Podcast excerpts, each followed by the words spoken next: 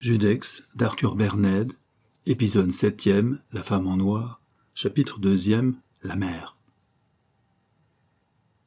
En prenant une si grave décision, la fière descendante des Orsini n'avait nullement cédé à la crainte. Elle obéissait au contraire à une voix intérieure qui lui conseillait Va trouver cet homme. Loin de t'humilier devant lui, présente-toi la tête haute, non pas en timide suppliante, mais en grande dame qui vient demander des comptes à un homme qui l'a outragé fais-le rougir de son indignité, force-le à te demander pardon et à réparer le mal qu'il a causé. Et si vraiment ce Favre n'est pas un monstre, s'il garde en lui un restant d'honneur, une parcelle de pitié, il reconnaîtra certainement qu'il n'a pas le droit, parce qu'une femme l'a dédaigné, de causer le malheur de plusieurs innocents. Madame de Trémeuse, née Orsini, qui se faisait de l'idée de vengeance une conception si haute, quelque chose comme un de ces dogmes traditionnels qui ne souffre point d'être diminué par la plus petite mesquinerie et encore moins sali par une hypocrite lâcheté, comptait qu'elle serait assez forte pour faire entrer en lui-même le banquier en lui démontrant tout l'odieux de sa conduite. Sûre d'elle comme elle ne l'avait jamais été, prête à combattre jusqu'au bout, armée d'une énergie sans limite, forte de l'amour de son mari et de ses fils, elle se présentait le lendemain chez Favreau, qui, troublé par l'annonce d'une visite qu'il n'eût jamais espérée, s'empressa de recevoir la comtesse. Tout en lui témoignant la plus respectueuse politesse, il la conduisit jusqu'à un fauteuil placé à la droite de son bureau, et avec une correction déférente qui pouvait faire croire qu'il avait renoncé à ses odieux projets, il questionna. Quel heureux événement me procure, madame la comtesse, le grand honneur de votre visite Vous ne vous en doutez pas Piquait aussitôt madame de Trémeuse. Nullement, madame. Vous n'ignorez pas que mon mari se trouve depuis quelque temps dans une situation difficile, je le sais. Je suis venu à vous pour vous demander de nous aider. Monsieur de Trémeuse ne vous a donc pas dit qu'il avait déjà sollicité mon appui et qu'à mon vif regret, j'avais dû lui refuser. Il me l'a dit. Favreau, qui faisait tous ses efforts pour dissimuler la passion ardente que n'avait pas cessé de lui inspirer la belle Corse, posa d'une voix sournoise. Madame la comtesse, quel que soit mon désir d'être agréable à monsieur de Trémeuse, ainsi qu'à vous-même, il m'est absolument impossible de revenir sur ma décision. En ce moment, toutes mes disponibilités sont engagées. L'Europe traverse une crise financière très grave. Les capitaux se cachent, et je ne vois pas, d'ici un temps assez éloigné, moyen pour moi de vous obliger.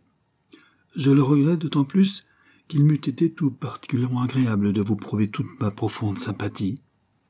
Alors, fit madame de Trémeuse. Mon mari est perdu. Mes enfants sont ruinés. Le banquier eut un geste évasif. Tout à fait grande et incapable de dissimuler davantage sa pensée, madame de Trémeuse s'écria. Allons, monsieur Favreau, vous ne trouvez donc pas que vous vous êtes suffisamment vengé me voyant moi, après ce qui s'est passé entre nous, franchir le seuil de votre bureau? Comtesse, je ne comprends rien à ce que vous me dites. Vous le comprenez d'autant mieux que l'auteur responsable de la catastrophe qui était la veille de fondre sur nous, c'est vous. Moi? Oui, monsieur Favreau, c'est vous qui êtes l'instigateur de cette campagne odieuse, dirigée contre mon mari. C'est vous qui, par vos menées souterraines, après avoir compromis son crédit, avez organisé les grèves, soudoyé des gens pour inonder les mines. Oui, c'est vous, en un mot, qui avez tout mis en œuvre pour le briser. Et cela, parce qu'un jour, que vous m'osiez m'insulter d'une déclaration d'amour, je vous avais chassé de ma maison. Ne cherchez pas à nier, ne vous dérobez pas.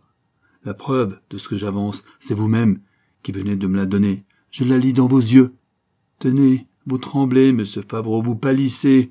Ah, si c'était de remords, comme je vous pardonnerais.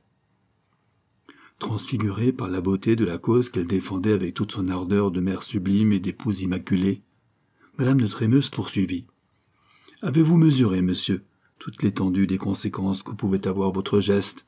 Je ne le crois pas.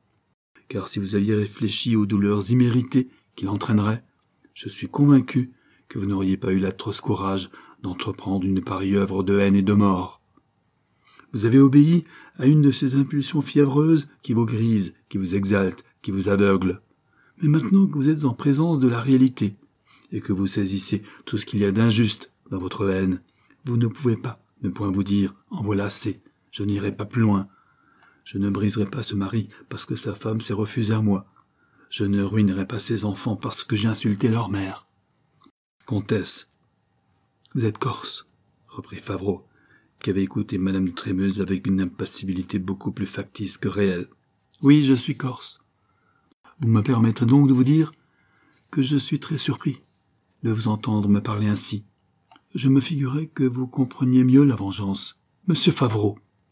Alors éclatant tout à coup, le misérable s'écria. Eh bien oui. Votre mari est perdu. Vos enfants sont ruinés. Vous avez deviné juste, c'est moi qui ai tout fait. Et vous ne regrettez rien. Rien. Très pâle, madame de Trémeux s'est élevée. Alors, s'avançant vers elle, le banquier scanda tout frémissant de désir et furieux. Vous m'avez trop fait souffrir. On ne méprise pas impunément un homme tel que moi. Vous ne me connaissiez pas. Vous ne vous doutiez pas jusqu'où pouvait aller mon orgueil blessé. Vous le voyez maintenant, et ce n'est pas fini, car la morale, je m'en moque, l'honneur, je ne connais pas, je n'ai eu qu'un guide, mes instincts, mes appétits, si vous le voulez. Mon seul principe, c'est ma volonté. Quand on la heurte, je me révolte, et je renverse tout, voilà. Vous êtes un monstre.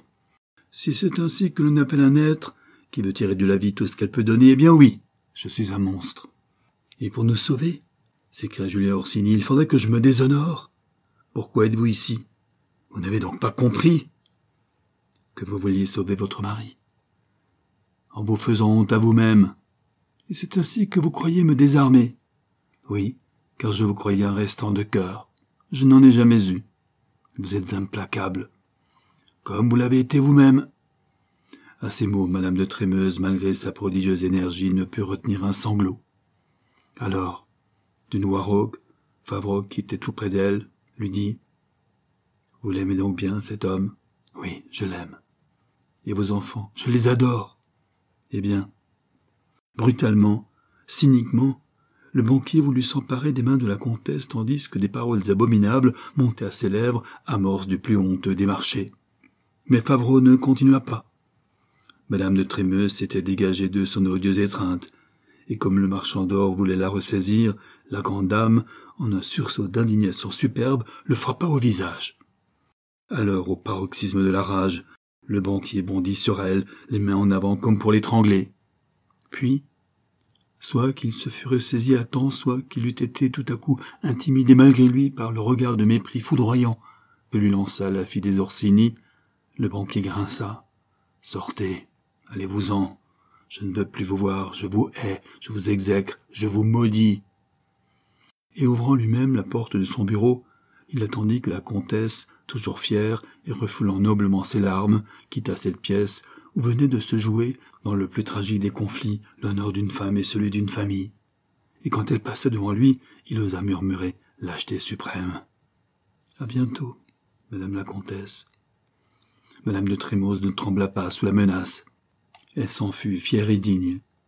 Comme elle disparaissait dans l'antichambre, le marchand d'or eut un ricanement de hyène.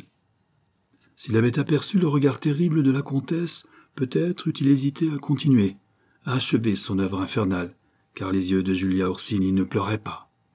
Fixe, brillant, terrible, il reflétait tout ce que peut contenir de haine un cœur humain. Mais tout à sa fureur, Favreau revint à son bureau, et s'emparant de son téléphone, il se mit à hurler dans l'appareil en ponctuant chaque phrase de violents coups de poing sur le bureau. Allô? Allô? Meyer? C'est vous? Eh bien, lâchez sur le marché tout le paquet trémeuse. Lâchez tout, tout, tout